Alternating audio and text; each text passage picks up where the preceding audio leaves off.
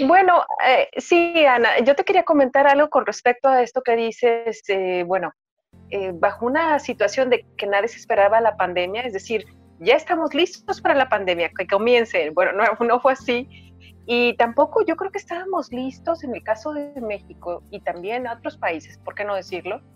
En que este, esta labor de la comunicación de la ciencia es muy importante y lo que se ha estado eh, premiando, puntuando, eh, evaluando para poner los sueldos de los eh, científicos es solamente la producción de papers. Entonces, esos problemas aunados a que los periodistas tampoco, muchos periodistas, no me refiero a ustedes, pero periodistas no saben de ciencia, entonces lo que nosotros comenzamos a ver y lo que a mí me angustió, y le dije a David, tenemos que hacer algo y si hacemos esto, lo que vimos es que lo que estaban haciendo eh, ciertos periodistas eh, generales que vi en México es que solamente o tenían eh, preguntas fuera de lugar o si no, traducían.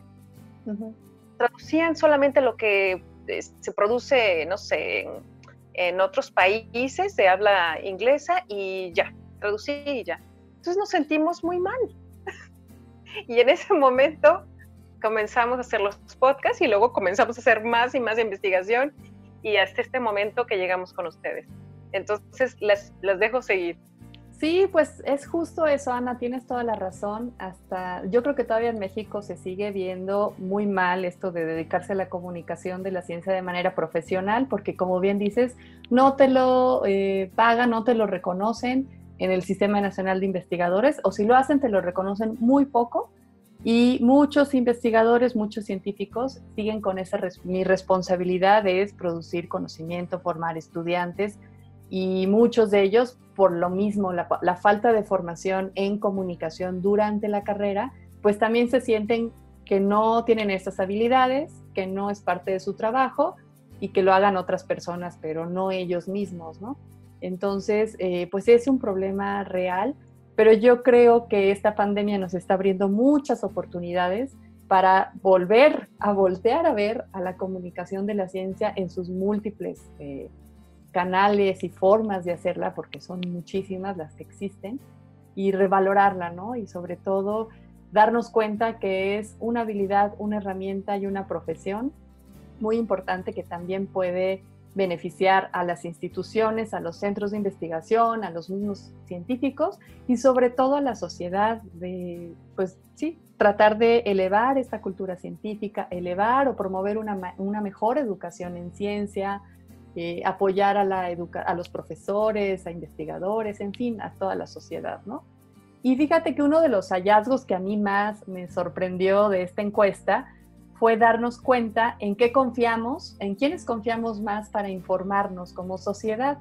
Entonces, 98% eh, de los, que participaron en la encuesta confían en los científicos, ¿no? Entonces, si a ti te identifica cualquier persona como científico o como científica que te dedicas a alguna área de la ciencia, pues eh, ganas esta confianza. La gente te cree lo que puedes llegar a decir. El 94% de la población también confía en el personal de salud, en la información que pueda dar cualquier persona que trabaje en el sector salud.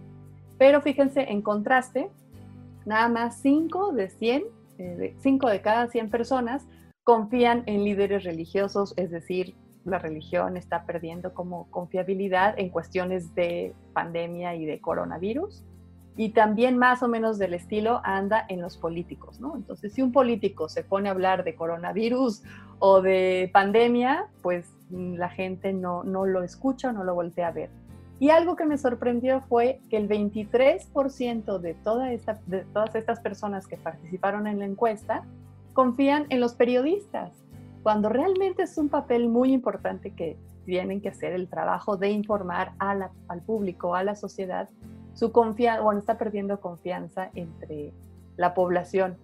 Y a mí me parece que está, este, este resultado está influenciado por lo que hemos estado viendo a través de las conferencias del doctor López Gatel a las 7 de la tarde, que han sido diarias, por más de 100 días, más de 100 conferencias, mucho más de 100 conferencias. Eh, pues hay algunos periodistas otra vez por lo mismo, por no estar preparados en temas de ciencia, por no estar formados en cuestiones de salud y no tener esta especialización, sino ese mismo periodista que le está preguntando algo al doctor Gatel a las 7 de la, bueno, siete y media de la noche, seguramente fue hacer otra cobertura de un tema totalmente diferente a lo largo del día. Entonces son periodistas muy generalistas que tienen poco tiempo para leer, poco tiempo para especializarse en sus preguntas y algunos de ellos llegan también con cierta improvisación. Y eso se refleja también en una cobertura mediática bastante pobre y también sobre todo muy politizada, que es lo que hemos estado observando en México, ¿no? Está, le dan como mucha más prioridad a la política que a, la ciencia y eso es lo que no nos gusta ver o no nos gustaría ver en, en nuestra sociedad, sino aprovechar realmente este momento de la pandemia y colocar los distintos temas de ciencia en la agenda pública, no nada más las cuestiones de salud, las preguntas que tienen que hacer los de las ciencias económicas, las ciencias de la salud, los psicólogos, los sociólogos, los antropólogos, en fin, esta pandemia, como les decía, es una gran oportunidad y un experimento social que nos revela muchísimas cuestiones geográficas de desigualdad, por donde le veas, ¿no? Por donde queramos ver puede aportarnos muchas, muchas cuestiones interesantes. Entonces, eh, bueno, pues este, analizando también los datos por edad, los jóvenes que contestaron nuestra encuesta utilizan sobre todo en mayor medida las redes sociales de universidades y centros de, de investigación, como un 63%, para informarse de la pandemia. Y también ven mucho, buscan mucho canales de YouTube y la consulta de sitios que verifican información. Cabe aclarar también que a la par que nosotras estábamos haciendo toda esta encuesta y este estudio, preguntándonos, preguntándonos y observando cómo estaba el comportamiento de la sociedad, eh, la Red Mexicana de Periodistas de Ciencia también inició una colaboración muy interesante con Verificovid, que es un grupo eh, que se dedica a la verificación de datos, y con un grupo de científicas mexicanas para eh, tratar de tener una mejor cobertura y derrumbar mitos en relación con la, con la pandemia. Ah, hubo y sigue habiendo muchísimas preguntas que tenemos sobre los virus, sobre el coronavirus, sobre los modelos, las estimaciones, etcétera, que aparentemente pues no se han contestado. Y segundo, porque aparte no hay respuesta, ¿no? Todavía no conocemos, no tenemos esa certeza en la respuesta que la gente siempre demanda. Entonces, y algo también que nos llamó la atención, de los adultos mayores que participaron en la encuesta, el, 7.1% eh, sí reconocieron que reciben información o su fuente principal es todo lo que reciben a través de WhatsApp. Y entonces, como ustedes saben, es que a través de WhatsApp llega muchísima información falsa, mitos, etcétera, y, y los adultos mayores son una población eh, pues que verifica poco y que cree mucho de lo que escucha o, oye, ¿no? Entonces, bueno, pues es interesante. Y luego también en esta segunda vuelta que hicimos, o la segunda versión del, de la encuesta que hicimos en mayo, la gente sigue eh, informándose, o al menos nos dijo que seguía informándose a través de los sitios oficiales de salud. O sea, consulta mucho los datos y la información que emite la Organización Mundial de la Salud y también las secretarías de, salud federal o también las secretarías de salud estatal, ¿no? Por ejemplo, que son las entidades encargadas de estar publicando diariamente los números, los casos confirmados y toda la política de, que hay que hacer para prevenir esta enfermedad. Y también las noticias en medios de comunicación subió al 62% de consumo y los portales y las redes sociales de universidades, como les decía, también están jugando un papel muy relevante. El 48% de quienes contestaron esta encuesta dijeron estarla siguiendo. Entonces, la UNAM tiene un portal propio de COVID-19, el IPN también, bueno, el CIMBESTAF también tiene su portal específico de COVID-19. El Foro Consultivo Científico y Tecnológico también creó un portal que se llama Ciencia y, y COVID. Entonces, hay esfuerzos institucionales muy interesantes que no necesariamente se refleja su cobertura en los medios de comunicación.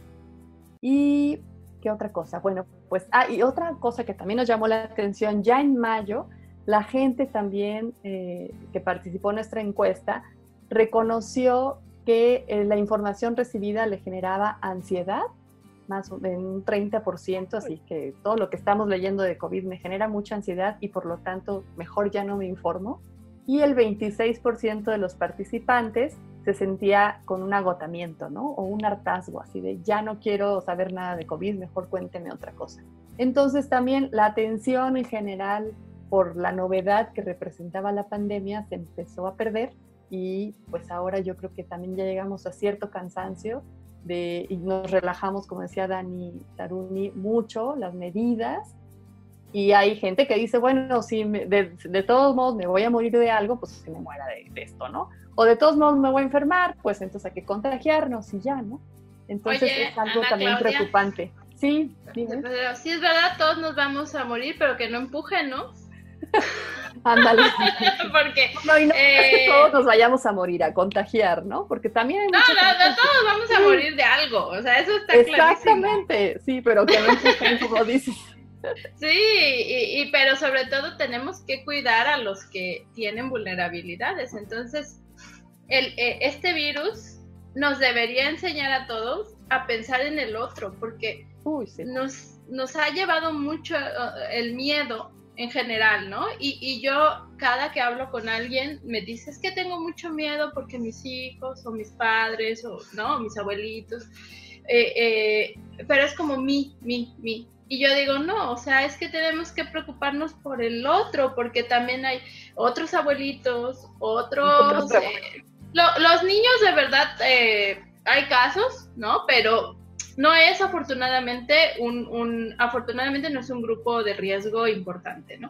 Entonces, sí concentrarnos en la gente que está inmunodeprimida, que tienen eh, comorbilidades, etcétera, ¿no? Eh, y, eso es como súper importante, dejar atrás el egoísmo de pensar, es que, como dices, ¿no? O sea, me voy a morir, no, pues no te vas a, o sea, serías un caso excepcional si siendo joven, sano, ¿no? Eh, mm, sin ninguna otra vulnerabilidad, que, que lo pasas es grave. Lo importante es que tú no lleves ese virus a alguien que sí lo puede implicar tenerse que hospitalizar, llegar a, cuidados intensivos, etcétera. Entonces, eh, el mensaje que, es difícil en ese sentido es el del miedo porque finalmente eso vende, incluso políticamente, porque eh, aquí las tapatías no me dejarán mentir, ¿no? El manejo que se ha hecho en Jalisco ha sido pues verdaderamente a partir de ese, desde ese enfoque, y pues eso no es justo para la gente. Bien decían, ¿no? Es como un experimento social, pero ¿qué tipo de experimento eh, vamos a, llevar a cabo? ¿Qué resultados queremos obtener después de la pandemia? Sí, y la verdad es que el miedo no es una estrategia, porque el miedo lo que despierta es una apatía y, o una indiferencia, ¿no? Entonces a la gente, tú según tú la estás asustando, pero en realidad no. y entonces dicen, no, ay, no, sácate, ¿no? O sea, no, no, no me hace no, si lo que me dices no me está significando nada, yo voy a seguir con mi vida y entonces, pero lo que dice Sabio es muy cierto, esta pandemia es un, una gran enseñanza de pensar en nosotros y no solamente en, en nosotros familiares o en los vecinos o a lo mejor en, en los conocidos o con la gente con la, con la que interactuamos, que también puede estar viviendo o conviviendo con gente que tenga alguna discapacidad, en fin, no sabes la, historia de vida que tengan las otras personas, pero también pensando en los otros animales, ¿no? En, en, los otros ecosistemas, en los árboles, en toda la salud que realmente necesitamos contribuir a mantener con esos otros que no son los seres humanos, son las otras especies que también viven con nosotros, que a lo mejor pues no están enfermas de COVID, pero pueden transmitirnos virus u otras enfermedades y más vale mantener, bueno, esto también hemos aprendido mucho de que la salud de los ecosistemas depende mucho de nuestra salud como seres humanos, ¿no? Entonces, y ese pensamiento creo que todavía no llegamos a él, ¿no? Estamos, funcionamos de manera muy egoísta y muy individual, ¿no? Sí, y, justamente en esto que tú dices, eh, por eso yo me, me molesto un poco, bueno, no un poco mucho, con las teorías de conspiración, porque siempre están basadas en culpar, culpar a otro, culpar a otro, no importa qué, ya sea Bill Gates o sea un virus que salió en un laboratorio o sea lo que sea. Y nunca tomamos en cuenta en realidad que esto es una consecuencia. Esto es una consecuencia de, nuestros hábitos y nuestras formas de consumo. Y entonces echarle la culpa a un millonario es más fácil que tener una conciencia y decir realmente qué estoy haciendo mal como persona, qué estamos haciendo mal como comunidad y qué estamos haciendo, o sea, mal en general en, en la sociedad global, porque por algo está pasando eso. Entonces es muy reduccionista y es muy fácil echarle la culpa a alguien y decir, ah, no, pues yo no tengo nada que ver en esto, cuando sí tenemos que ver en esto. Y justo creo que uno de los problemas, resumiendo todos estos datos que tú, que tú estás dando, que son súper interesantes porque además son la población mexicana, si bien es un pedacito de la población mexicana, sí nos está dando pues ya respuestas, ¿no? De cómo están percibiendo las cosas. Y creo que no hay, hay como una falta de que llegue el mensaje porque muchas veces ni siquiera hay mensaje. Entonces, para que esto funcione, eh, tiene que haber un mensaje claro y que las personas lo puedan, lo puedan tomar. Pero si el periodismo no, no está haciendo ese trabajo o no están mandando a las personas adecuadas que puedan hacer ese trabajo, pues nunca va a haber interlocución del mensaje y entonces pues nunca vamos a, a poder avanzar. Y entonces no nos podemos quejar como científicos de que la gente no nos hace caso, porque finalmente no están recibiendo el mensaje. Sí, exactamente. Y yo creo que todos estos mensajes están basados en significado, lo que significa para nosotros, pero también entender o procurar entender lo que significa para los otros, ¿no? Sí, y, por eso a mí me gusta mucho este pensamiento que tienen las comunidades locales en nuestro país. Esta mañana estaba leyendo como una nota sobre eh, cómo las comunidades en Michoacán están siendo abandonadas por el gobierno del estado porque no han ido personalmente a los pueblos, no hay o hay muy poca información traducida al purépecha, por ejemplo, sobre el coronavirus, ¿no? Entonces ellos mismos como tienen este pensamiento de comunidad, de que lo que me pasa a mí te, te puede afectar a ti y tiene un reflejo en mi comunidad, nos cuidamos todos, ¿no? Y contrasta mucho este pensamiento que tenemos en las ciudades, en las grandes capitales, muy desde, como dice Abby, del yo, ¿no? Del, de lo individual y del ego. Entonces, yo creo que sí, esta pandemia nos invita a un cambio eh, totalmente de pensamiento y de resignificarnos también con la naturaleza y, y, repensar cómo nos estamos relacionando con la naturaleza. Y eso es muy interesante. Otra cosa que también he observado, ya un poco al margen de esta, de esta encuesta que hicimos, es que en, al menos en los ecólogos y en los científicos de la sostenibilidad, todos están, o la mayoría están con un optimismo de esta pandemia nos tiene mucho que enseñar, nos cambió todo, vamos a replantear y bla. Y es como, sí, ¿no? Pero salgo yo a la calle, hace poco fui a Guadalajara un par de días a visitar a mi mamá. Y, y, no, digo, es que no hay ningún cambio, no hay ninguna reflexión, o sea, en la sociedad la gente sigue funcionando como si no hubiera pasado nada, ¿no? Entonces ahí digo, híjole, qué, qué gran distancia hay entre las reflexiones y lo que los científicos están imaginando o tiene este potencial la pandemia de cambiar a la sociedad y lo que realmente estamos viendo en la sociedad.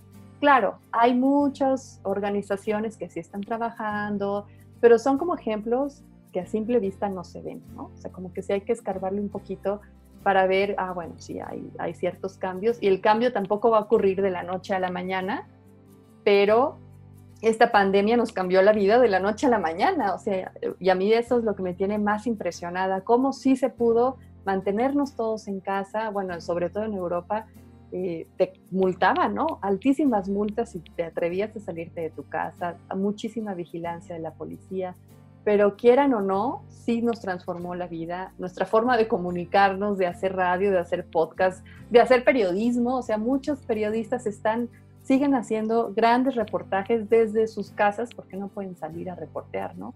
Entonces, sí es un cambio muy, muy importante que, estamos viviendo. Y bueno, yo hasta aquí le dejo porque creo que le tocaría a Milagros hablar de la última parte de la encuesta. Gracias. Gracias, Ana. Cuéntanos de tus milagros, milagros. Pues, les voy a contar justamente de, los milagros, pero también de los mensajes, ¿no? Que ahorita que hablaba Ana respecto a la importancia que tienen los mensajes, y por eso se hace todavía más evidente la necesidad de tener una encuesta de percepción pública, ¿no? Porque para poder enviar buenos mensajes, a veces por los comunicadores o los científicos, pues eh, quieren expresar un mensaje, pero más allá de eso también existe una necesidad sumamente importante de conocer nuestros públicos.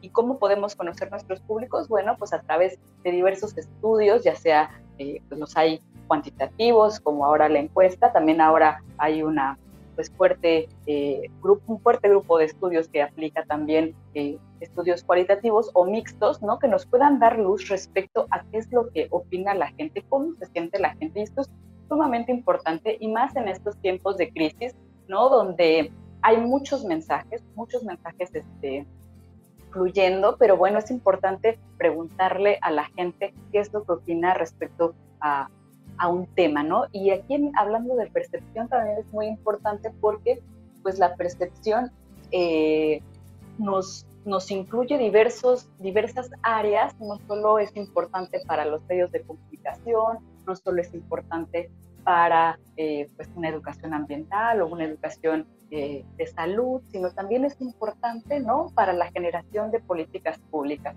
¿no? Los gobiernos generan eh, grandes campañas o grandes generan grandes, pues sí, destinan montos elevados a crear pues ciertas campañas en torno a un mensaje, pero muchas veces ese mensaje no llega como debiera ser a la población, ¿no? Entonces, las encuestas de percepción pública nos dan un poco de luz respecto a cómo lo ve la gente o cómo lo percibe la gente. Y justamente a través de ellas podemos nosotros crear estrategias de comunicación pertinentes para, para cada público, porque también esto es como algo eh, muy positivo de las encuestas que nos permiten ver, ¿no? Darnos cuenta de que no es una masa, no es una población en general, sino por ahí también lo comentaban mis compañeras, cómo se va estratificando, cómo las respuestas van cambiando respecto a determinadas eh, variables, ¿no? Entonces, bueno, pues eh, yo les voy a hablar un poquito de la gestión política, cómo ha sido vista eh, la pandemia, la, gestión de, la pandemia.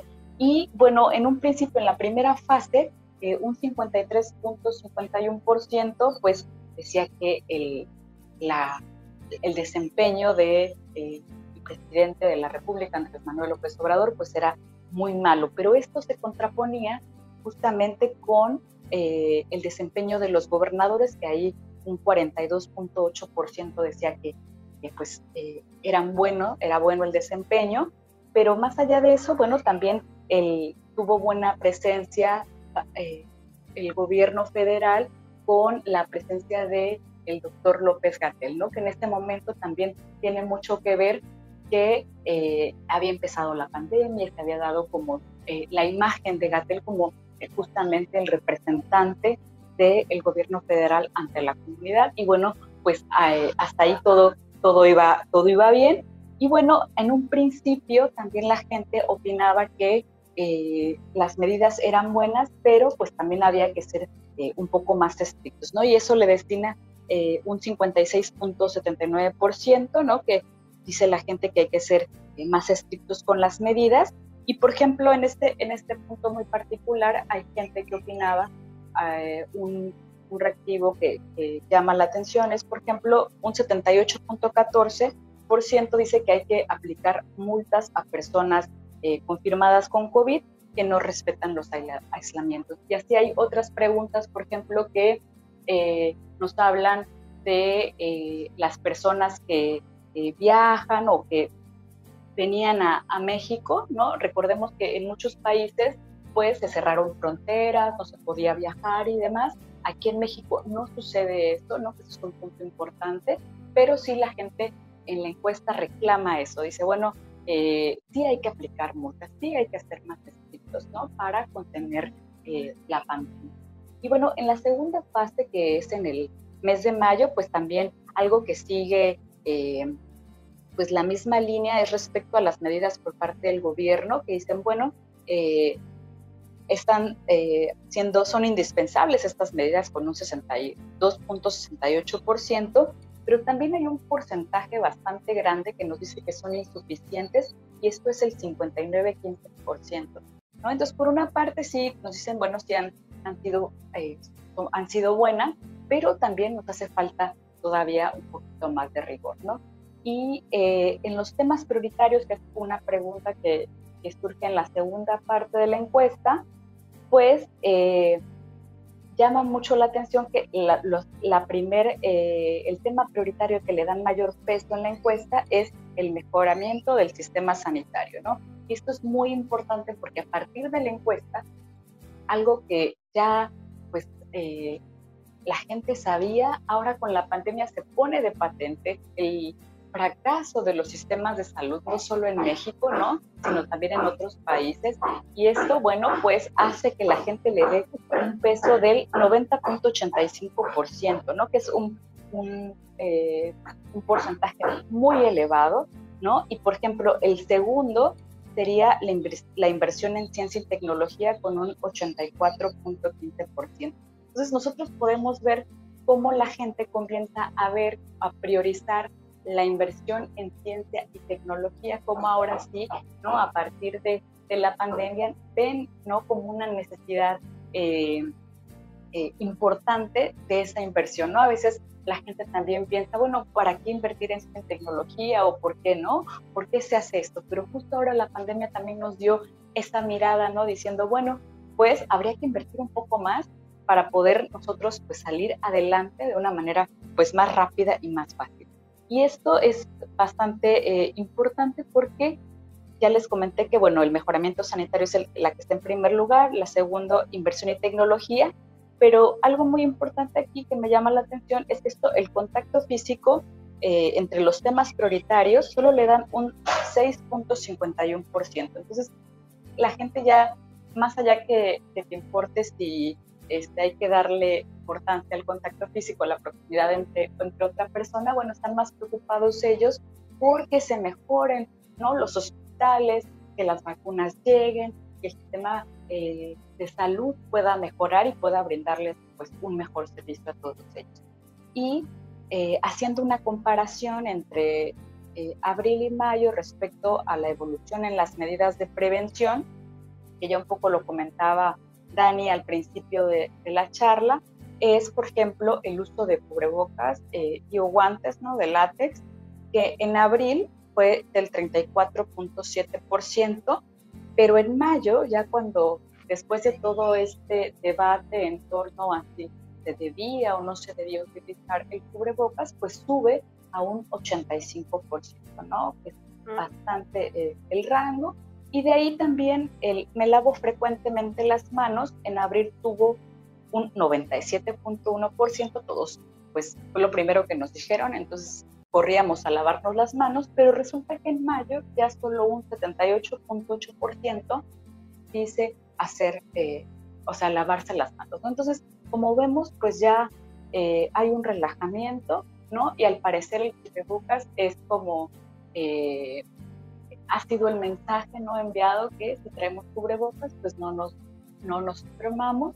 Pero también, bueno, entonces esto nos dice que habría que crear justamente medidas eh, de comunicación y también los mensajes que nos está enviando eh, el sistema de gobierno, ¿no? Respecto a la alerta en torno a el lavado de manos. Entonces, eso es algo muy, muy importante que hemos venido destacando todo el equipo, ¿no? Dándole esta importancia porque sí, es esencial esto.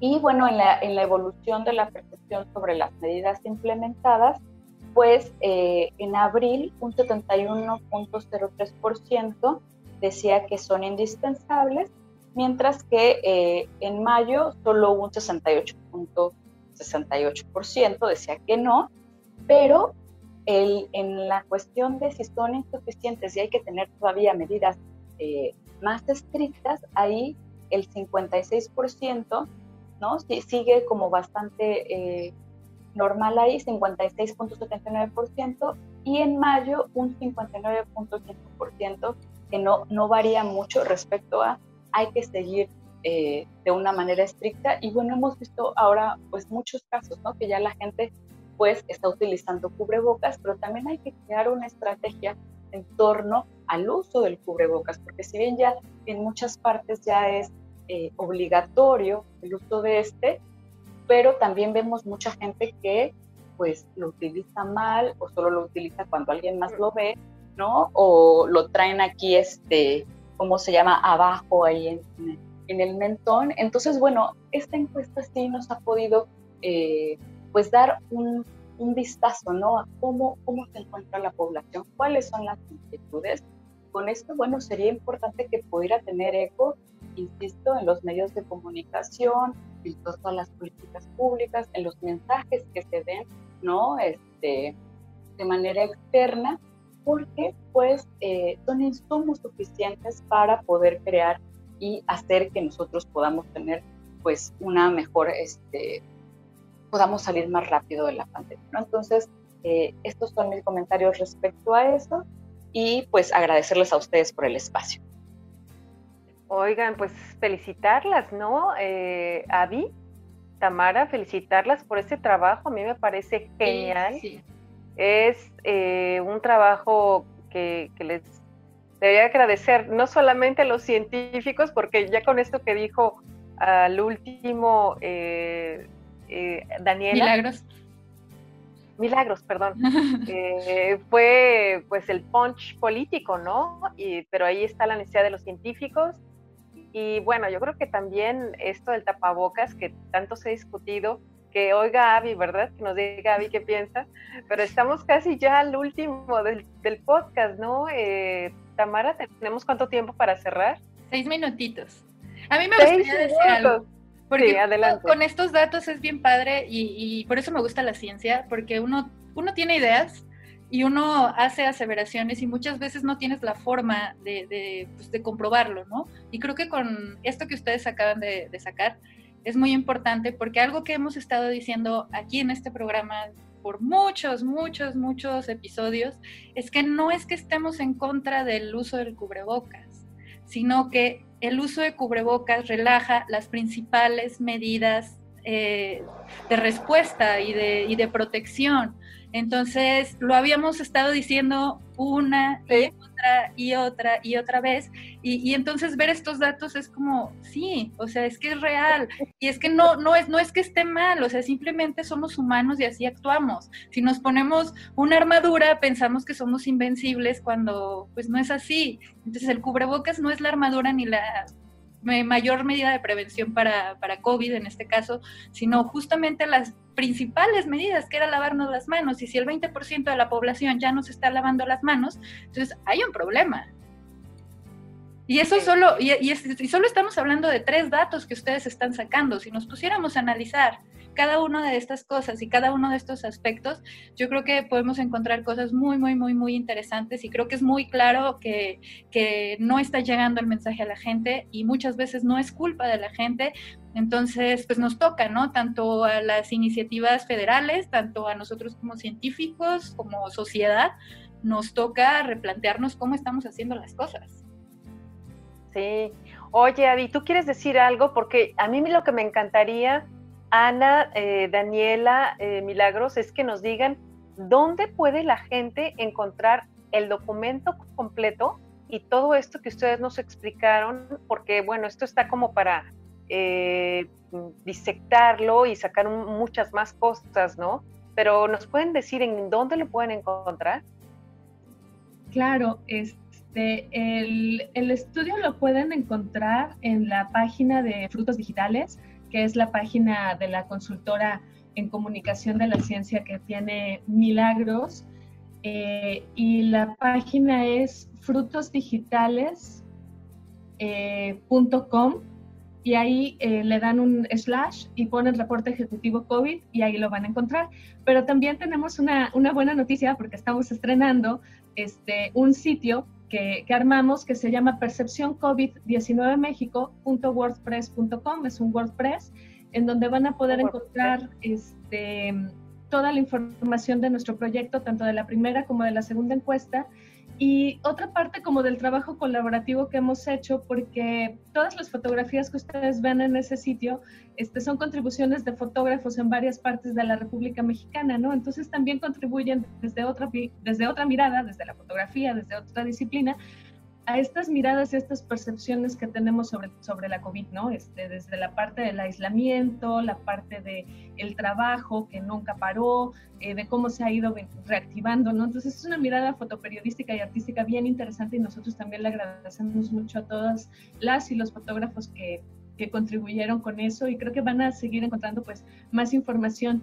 Como bien mencionaban, la encuesta es muy larga, este, las dos, y, y en realidad podríamos llevarnos un podcast casi que para cada tema, ¿no? A fin claro. de poder tratar todas las diferencias, pero, pero bueno, esta es una probadita de lo que, de lo que nosotros hicimos y que, y que con lo que nosotros quisimos contribuir como para valorar el peso de la ciencia y de la comunicación de la ciencia en la percepción de los ciudadanos y en la toma de decisiones, ¿no? Que no es, un, no es, no es nada sencillo para ningún país pero mucho menos en países emergentes como México, ¿no? Donde intervienen un montón de cuestiones, ¿no? Porque la interacción entre la ciencia, la política y la ciudadanía, pues ya es compleja en todos lados, ¿no? Pero si además a eso le agregamos un panorama de crisis como en el que vivimos, pues todavía tenemos retos mucho más grandes, ¿no? Entonces, esta es la manera en la que nosotros contribuimos como con un pequeñito grano de arena para ello. No, pues mil felicidades a las tres, a Daniela, a Ana, Milagros, eh, Frutos Digitales, sigan este documento y todo lo que ellas están publicando. Y les agradecemos, Avi, ¿verdad? Todo un tema esto del tapabocas. Y bueno, estamos ya casi por cerrar. Eh, Ana, eh, desde Guadalajara, gracias por haber eh, aceptado esta invitación. hombre, gracias a, ti. Gracias a ustedes. Es un podcast muy interesante y muy, muy padre de la maldita primavera. Ah, qué bueno que les gusta. Pues entonces, Avi, eh, algún día haremos un solamente rastrear eso de los tapabocas, porque con eso comenzó la maldita primavera, con toda esa desesperación, y ver qué van a estar eh, obteniendo nuestras compañeras aquí presentes con la evolución de esto del tapabocas, porque parece que esto va para, pues para largo, ¿no? Eh, con respecto a las nuevas medidas que quieren sacar con con eso de que en el aire esté el virus y que está ahí contaminando más, ¿no? Entonces, pues no nos despedimos ni las despedimos, sino esto continuará. Si ustedes están de acuerdo, desde luego, y pues nos encantaría que fuera por ahí, por esa vía de la, del tapabocas, de las encuestas y de lo que la gente percibe de todo esto. ¿Qué les parece? De acuerdo, muchísimas gracias. Muy bien, pues gracias, eh, nuevamente y pues eh, estaremos muy al pendiente de todos los resultados y, y, pues es interesante saber también, ¿no? O sea, estamos haciendo este, enviando el mensaje, pero la retroalimentación de cómo llega ese mensaje es súper importante. Entonces es una labor que, que es muy significativa para de cara a saber cuáles son los retos que enfrentamos desde la ciencia. Y pues nada, gracias chicas y este, por su tiempo, por su dedicación y por su compromiso con la sociedad. Muchas gracias. Que se apoye la divulgación de la ciencia.